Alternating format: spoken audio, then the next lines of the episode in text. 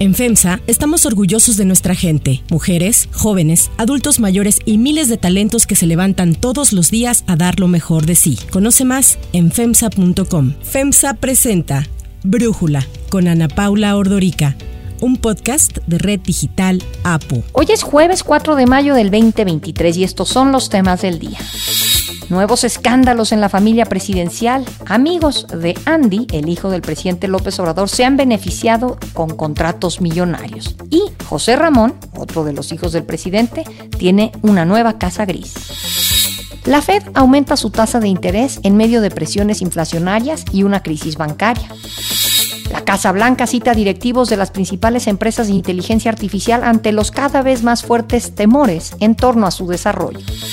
Pero antes vamos con el tema de profundidad para darles una excelente noticia. Tenemos Patria, tenemos ya la vacuna Patria como refuerzo con los datos de la fase final siendo exitosos, cumpliendo con criterios establecidos por la Organización Mundial de la Salud para vacunas COVID de refuerzo en este caso. El costo de producción fue mucho menor que el que han tenido otras vacunas por un modelo innovador de articulación de capacidades público-privadas, pudiendo hacer mucho más con mucho menos, teniendo la posibilidad además ya de tener plantas de producción que están en proceso de autorización regulatoria por parte de COFEPRIS para contar con suficientes vacunas. Es la directora del Consejo Nacional de Ciencia y Tecnología, el del CONACIT, María Elena Álvarez Bulla, quien ayer anunció que ya está lista la vacuna mexicana contra el COVID-19 llamada patria. Álvarez Bulla afirmó que la producción de los primeros 4 millones de, dosis comenzarán entre septiembre y diciembre de este año. Dijo que la vacuna cumple con los estándares sanitarios internacionales y que además costó 88% menos que a otras vacunas que se han producido en el mundo. Dijo que mientras que los de Moderna y Pfizer costaron entre 16 mil y 19 mil millones de pesos, la vacuna patria requirió solo una inversión de 973 millones. Este anuncio, que es anticipado porque pues la producción se hará todavía en unos meses, llega cuando la promesa de la vacuna la hizo el presidente López Obrador desde febrero del 2021. Son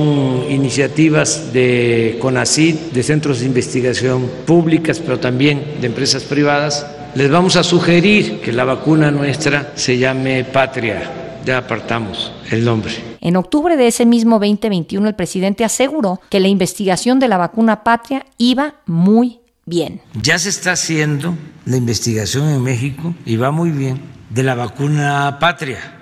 Entonces vamos a tener nuestra vacuna. Estamos trabajando para eso. Tiene todo el apoyo con ACID, el equipo de investigación. Acabamos de autorizar 180 millones de pesos para apoyar la investigación.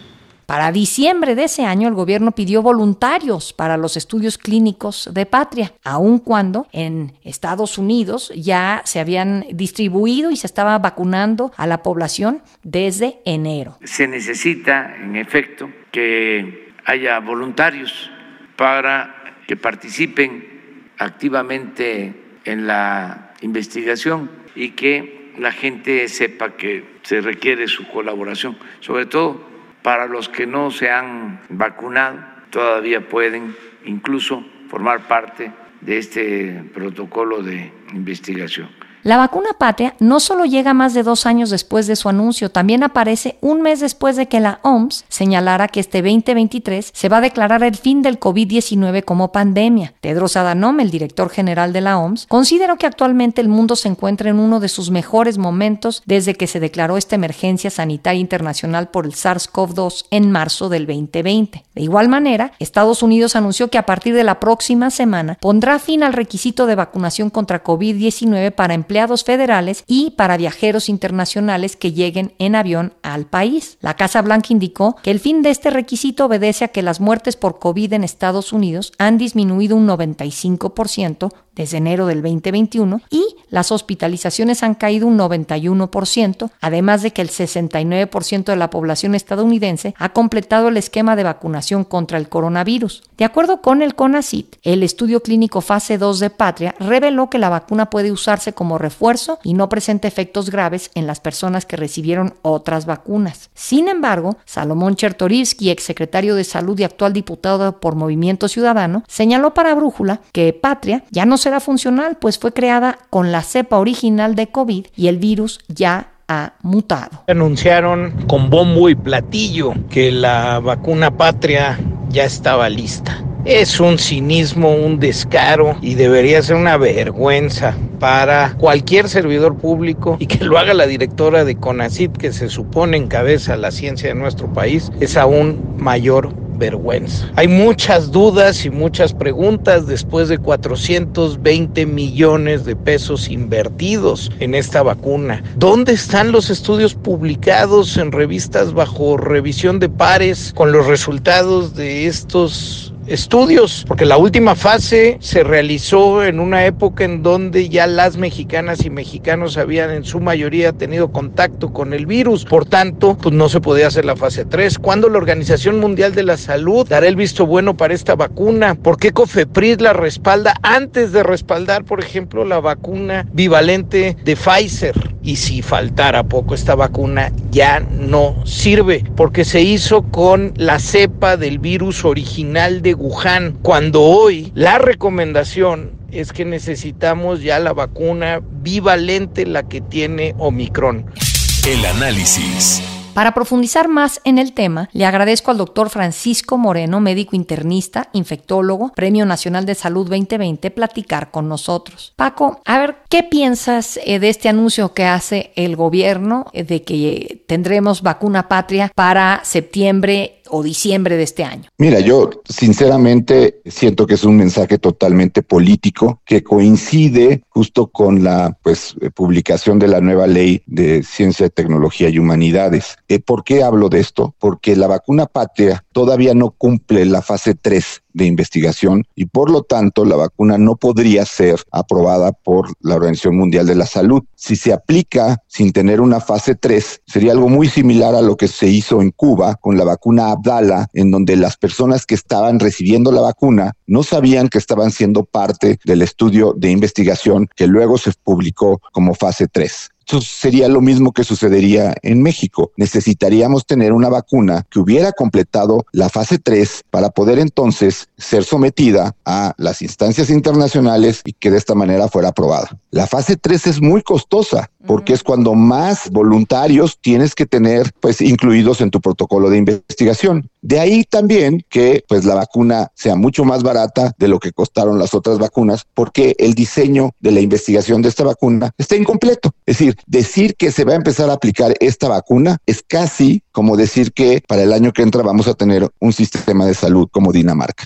Lo único bueno que yo veo de esto es que se creó una plataforma para poder desarrollar vacunas y mexicanas en un futuro para si se presentan nuevas pandemias o para enfermedades que pudieran ser en México necesarias de la creación de vacunas. De otra, no le veo ningún sentido, como dijo el doctor Chertorivsky, también muy atinadamente, pues está hecha con la variante original que ya no existe. Las vacunas que se están poniendo actualmente en el primer mundo son vacunas actualizadas, son vacunas bivalentes, que por cierto nunca las quiso nuestro país. Entonces, para mí es un mensaje político, es un mensaje otra vez optimista, sin fundamento y con la intención más de generar una sensación de que estamos siendo protegidos cuando la realidad es otra totalmente. Ahora, ¿cómo ha evolucionado el COVID en México? ¿Cómo van los contagios? Sabemos que la semana pasada el presidente López Obrador dijo que tenía COVID. Lo mismo ocurrió con el embajador de Estados Unidos en México, Ken Salazar. Estuvieron en confinamiento por el COVID. Son excepciones. El virus está todavía circulando de una manera muy activa. Lo pregunto porque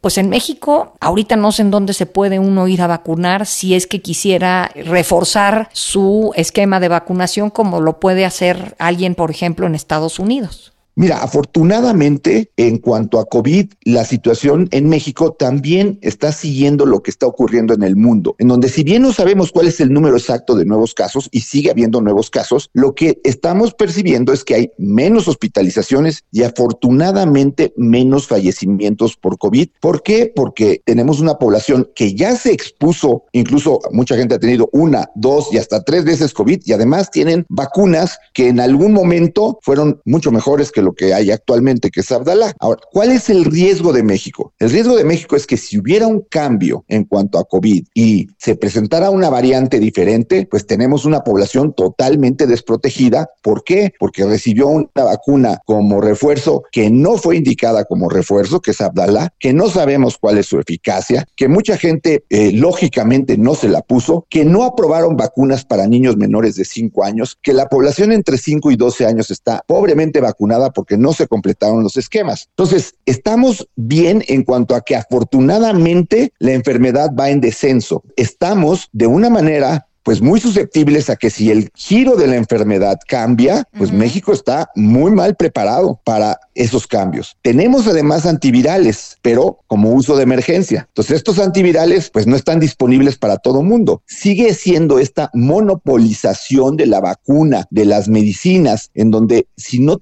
las da el gobierno, no te las puede dar nadie más, para que la población sienta que está siendo beneficiada por este gobierno y no recibir el beneficio de la salud al que tenemos derecho todos, pues esto nos sigue poniendo en una posición en que, pues si hay un rebrote, si hay un cambio en la epidemia, podríamos tener problemas. Ojalá y no, ojalá y sí vayamos de salida, pero de todas maneras ha resultado una pandemia muy costosa en vidas humanas para México. Sabemos que por exceso de mortalidad somos uno de los países con una tasa de mortalidad más alta, alrededor de 750 mil fallecidos. Caímos cuatro años en la expectativa de vida del mexicano. El mexicano antes de la pandemia vivía 75 años en promedio, ahora vive 71 años en promedio, de los países que más bajó la expectativa de vida y no parece haber cambios por si hubiera un posible rebrote de la enfermedad. Con la pandemia deberíamos de haber aprendido que siempre tienes que estar preparado para el peor escenario y aquí no ese es el caso no aprendimos esa lección. Yo digo, ahorita que dices esto, que solo hay vacunas para casos de emergencia y que te lo tiene que aplicar el gobierno, no lo conocía. No sabía en dónde te podías vacunar en estos momentos en México y tampoco entiendo por qué no se ideó una forma en la que cualquiera que quiera vacunarse, reforzar su inmunidad, pueda ir a un centro de salud público o privado, a una farmacia, como ocurre en Estados Unidos, a vacunarse. Aquí eso no se puede entonces. No, incluso lo que está disponible en algunos centros de salud son los antivirales, porque los antivirales que tenemos en México los tiene el gobierno y el gobierno decide si cumple los requisitos para darlo, pero los médicos que hacemos medicina privada, eh, las farmacias, pues no venden esos antivirales. Las vacunas no, las vacunas no hay más que Abdalá y no sé en dónde haya, porque prácticamente pues ya no se ponen vacunas. Entonces, las vacunas nunca han permitido que las compañías farmacéuticas las pudieran vender a quienes quisieran ponérselas y eso pues sigue siendo pues una situación en donde nos limita la posibilidad de tener lo que nosotros quisiéramos tener, porque las vacunas, recordemos, no nos las regala el gobierno, las pagamos con nuestros impuestos. Entonces, ¿por qué no tener la posibilidad de yo comprar mi vacuna si quiero ponerme una vacuna bivalente? Eso en México no se puede. Y estamos, pues, ya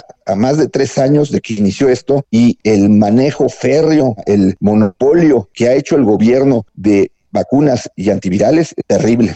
Doctor Francisco Moreno Paco, muchísimas gracias por este análisis y por platicar con nosotros. Gracias a ti y como les digo, a seguirnos cuidando.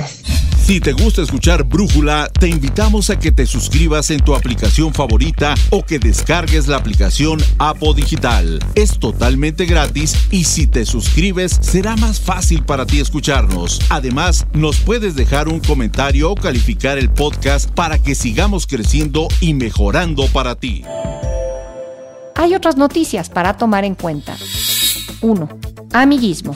Me dirijo a ustedes con la instrucción clara y precisa de no permitir bajo ninguna circunstancia la corrupción, el influyentismo, el amiguismo, el nepotismo, ninguna de esas lacras de la política del antiguo régimen aunque el presidente López Obrador ha denunciado reiteradamente el nepotismo, influyentismo y amiguismo que existía en el pasado, el portal Latinus reveló que estas prácticas continúan en su gobierno. Una investigación revela que amigos de Andrés López Beltrán, hijo del presidente López Obrador, se han beneficiado con contratos en el Parque Ecológico Lago de Texcoco, que se construye en ese municipio tras la cancelación del Naim, precisamente porque decía el presidente que estaba plagado de corrupción y contratos leoninos sin que a la fecha exista una acusación formal. Hubo corrupción en la decisión de construir el aeropuerto de la Ciudad de México en el lago de Texcoco. Es corrupción porque por intereses se decidió construir el aeropuerto de Texcoco en el peor sitio del Valle de México.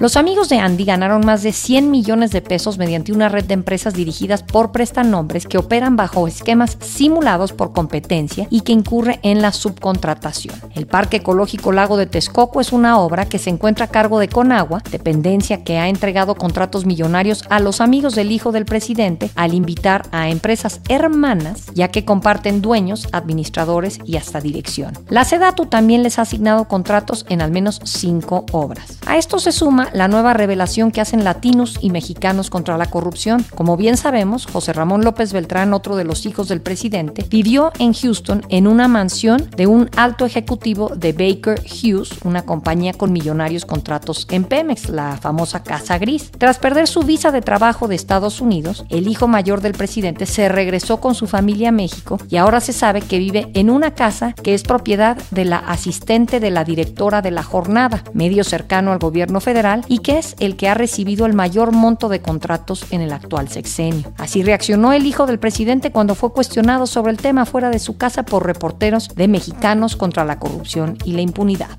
¿De dónde vienen? De Mexicanos contra la corrupción, somos prensa.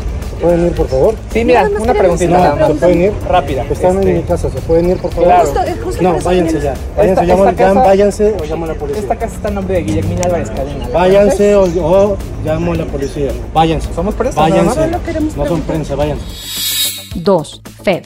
La Reserva Federal de Estados Unidos, la Fed, subió ayer un cuarto de punto porcentual su tasa de interés. Se trata del décimo aumento consecutivo desde marzo del 2022. Para Brújula, Gabriela Siller, directora de análisis económico y financiero de Grupo Financiero Base, comenta esta decisión de la Fed y los efectos que tiene para México. La Reserva Federal de Estados Unidos subió en 25 puntos base su tasa de interés para situarla en un rango de 5 a 5.25%. Desde 2007 que la tasa de interés en Estados Unidos no estaba en un nivel tan alto. La diferencia es que ahora es por rangos y en el 2007 tenían un objetivo puntual de tasa de interés. Lo más importante del anuncio es que antes decía que sería apropiado incrementos adicionales en la tasa de interés para regresar la inflación al 2% objetivo promedio y ahora cambian esto y dicen que para determinar incrementos adicionales tomarán en cuenta el rezago con el que actúa la política monetaria, cómo afecta la economía, así como los eventos económicos y financieros recientes, sobre todo por el desorden bancario que ha generado una contracción del crédito en Estados Unidos. No dicen explícitamente que el ciclo alcista de tasa de interés terminó, pero así lo percibió el mercado. Por eso es que el dólar se debilitó y el peso se apreció alcanzando el tipo de cambio un nuevo mínimo en el año cercano a 17.84 pesos por dólar. Con este incremento de la Reserva Federal de Estados Unidos de 25 puntos base, si Banco de México no sube su tasa y decide mantenerla sin cambios, pudiera darse una depreciación moderada del peso, lo cual a su vez podría generar también presiones inflacionarias moderadas sobre México.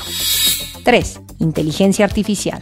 Los presidentes ejecutivos de Alphabet, Microsoft, OpenAI y Anthropic están convocados hoy a una reunión en la Casa Blanca con la vicepresidenta Kamala Harris y otras autoridades para tratar asuntos clave en torno al desarrollo de la inteligencia artificial. En la invitación que se envió a los ejecutivos, se señalaba que el presidente Joe Biden esperaba que sus empresas garanticen que sus productos son seguros antes de ponerlos a disposición de los usuarios. El mes pasado, el gobierno de Biden dijo que estaba recabando información sobre las medidas de responsabilidad propuestas para los sistemas de inteligencia artificial a medida que aumenta la preocupación por los riesgos que podría representar en distintos ámbitos, incluso para la seguridad nacional. Según se ha adelantado de manera extraoficial, Harris expondrá la necesidad de mitigar los riesgos potenciales de la inteligencia artificial y la importancia de un desarrollo ético y responsable. Y es que distintos expertos afirman que podría llegar el momento en el que nadie podrá saber qué es verdad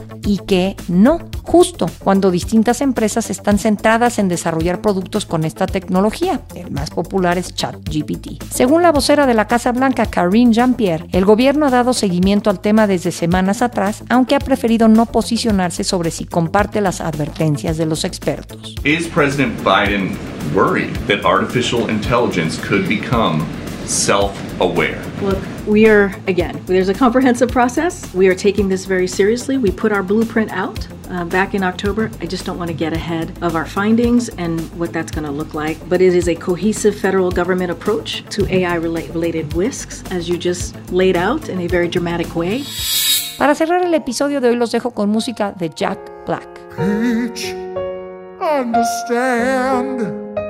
I'm gonna love you till the very end. Peaches, peaches, peaches, peaches, peaches, peaches. Es una canción interpretada por el estadounidense Jack Black, que forma parte de la música de la película Super Mario Bros. Y a los pocos días de que se estrenara en cines, la canción ya había ingresado en la lista Billboard Hot 100 en la posición 83. Hace unos días un usuario de Twitter subió la película completa de Super Mario Bros. a la red social, con lo que casi 10 millones de personas la vieron de manera ilegal antes de que la cuenta del usuario fuera suspendida y el video eliminado. Esto generó fuertes críticas hacia Elon Musk, pues tras comprar Twitter decidió despedir a los equipos encargados de la seguridad en la plataforma.